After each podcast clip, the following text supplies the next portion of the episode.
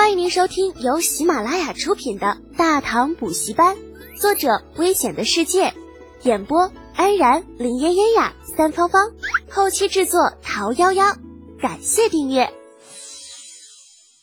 第六百一十八集，开会。李浩此时则正在观察着挂在墙上的海图，指指点点之下，时而点头，时而摇头，良久方才说道：“诸位啊。”今天找你们来，并不准备给你们布置作战任务。此次出行，我们的首要目的主要还是震慑，并不是交战，明白吗？一群骄兵悍将面面相觑，谁都搞不懂李浩到底是个什么样的意思。大张旗鼓的拉着队伍，却不打仗，难道只是为了出去遛弯吗？真要是这样，这弯子绕的有点大呀！更不要说还要担风险。李浩看着众人傻乎乎的样子，无奈的摇了摇头：“哼，你们呐，我看就是这顺风仗打多了，完全忘了如果遇到旗鼓相当的对手，应该如何应对了，是吧？”“呃，将军呐，咱们在海上怎么可能会有对手啊？”西军买是在收购粮食归来的途中上船的，参与数次南海战斗，对于水师那是佩服的五体投地。尤其是战舰上火炮齐鸣的场面，简直是让人热血沸腾。所以在听完李浩略有不满的斥责之后，他第一个表示了反对的意见。其他人自然也是同样的想法。只要有火炮在，水师在海上那就是无敌的代名词，怎么可能遇到旗鼓相当的对手呢？如此论调听在李浩的耳中，分外恼火。这帮子混蛋！一天到晚躺在功劳簿上吃老本，这他妈脸都不要了是吧？还没有对手，这他妈的，那人家小鬼子都找上门来了。再这么下去，只怕千年以后的悲剧很快就会在大唐重演。真的吗？你们以为自己真就无敌了？那要不要咱们兵分两路较量一下？老子知道后面那些个运输舰，这十艘战舰全部分给你们，如何？西俊买讪讪一笑。那多不好意思，呃，要不您带走五艘战舰？您是大都督，怎么着也不能让您太吃亏，不是？不必，就这么定了。三天之后分兵，十日之后飞沙城外海域一决胜负。李浩说的斩钉截铁，不容拒绝。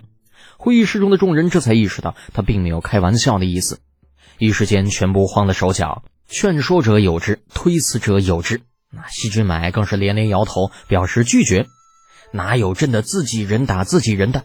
万一伤到了人，多不好嘛！最后李浩被吵得烦了，把手一挥道：“都别吵了啊！一个个的像什么样子？连文人都知道，国虽大，王战必危。你们这些打老了仗的将军，竟然有脸自夸纵横海上无敌手，丢人不丢人呐？”众人沉默不语，但心里依旧没当成一回事。本来嘛。水师那可是有火炮的，不管什么样的敌人，只要他们敢出现在水师的视线范围，唯一的结果那就是船毁人亡。李浩看他们的脸色就知道，这些人没把自己的话放在心上，心中长叹一声，无奈的说道：“你们可以不把老子的话放在心上，也可以继续骄傲自满下去。不过老子警告你们呢，千万不要自以为是。”眼下看来，火药固然是咱们大唐所独有，但是在未来却并不一定。或许你们并不知道啊，长安的火药房周围每天都有大量的探子在徘徊，指不定哪天火药的配方就要会泄露的。到时候你们需要面对的将是敌人的火炮，很有可能他们的火炮射程比你们更远，威力还要更大。如果你们继续掉以轻心，将来输掉战争是小事，若是输掉了国运，你们就是大唐的千古罪人，万死莫赎。最后一句话，李浩说的声色俱厉，振聋发聩。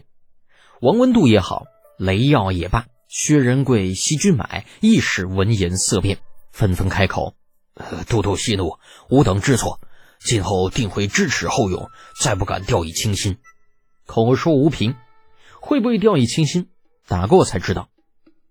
李浩的目光扫过众人。你们一个个之前都担心本都的安全，本都自然也不能服了你们的好意。罢了，既然这样，咱们就换换。本都率领这十艘汉级炮舰，你们去运输舰吧。四个人一起，否则倒是显得本都欺负你们。啥？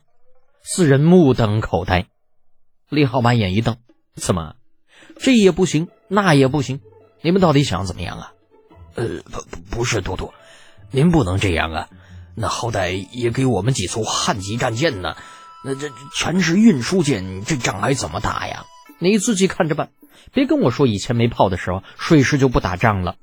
雷浩得意洋洋，而王文度、雷耀两人则是脸色发苦。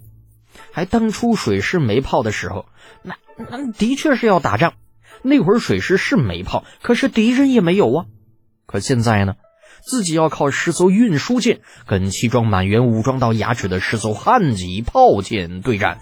那可是每艘战舰上都有七八十门的火炮的汉级战舰呢，只要一轮齐射，就能覆盖老大一片海域。你别说十艘运输舰，就算是一百艘、两百艘，也不一定能够靠得上前，好不好？而李浩则不管那么多了，厚颜无耻怎么了？老子是最高主管，那想要怎么样就怎么样。你不服吗？那就下次长长记性，别上当啊！雷耀见的确无法改变李浩的意志，只能认命般的点点头。那将军要打，属下等奉陪就是。呃，可是我们为什么要等十天之后再开始呢？而且为什么要去悲沙城？是啊，为什么要去悲沙城呢？在自己的地盘上玩上几天不成吗？那悲沙城可是人家高句丽的地盘啊！再说了，这次出海那目的不是去高句丽要人吗？这怎么又改成窝里斗了呢？不明所以的众人将目光投向李浩，等待着他的答复。李浩则是微微一笑，并未把自己的真实想法说出来。此次出海的目的，那的确是要教教高句丽什么是大唐水师的规矩。但是他却也知道，如果不给高句丽一点颜色看看，高建武很难老老实实的把人还给自己。所以演习变成了他示威的手段。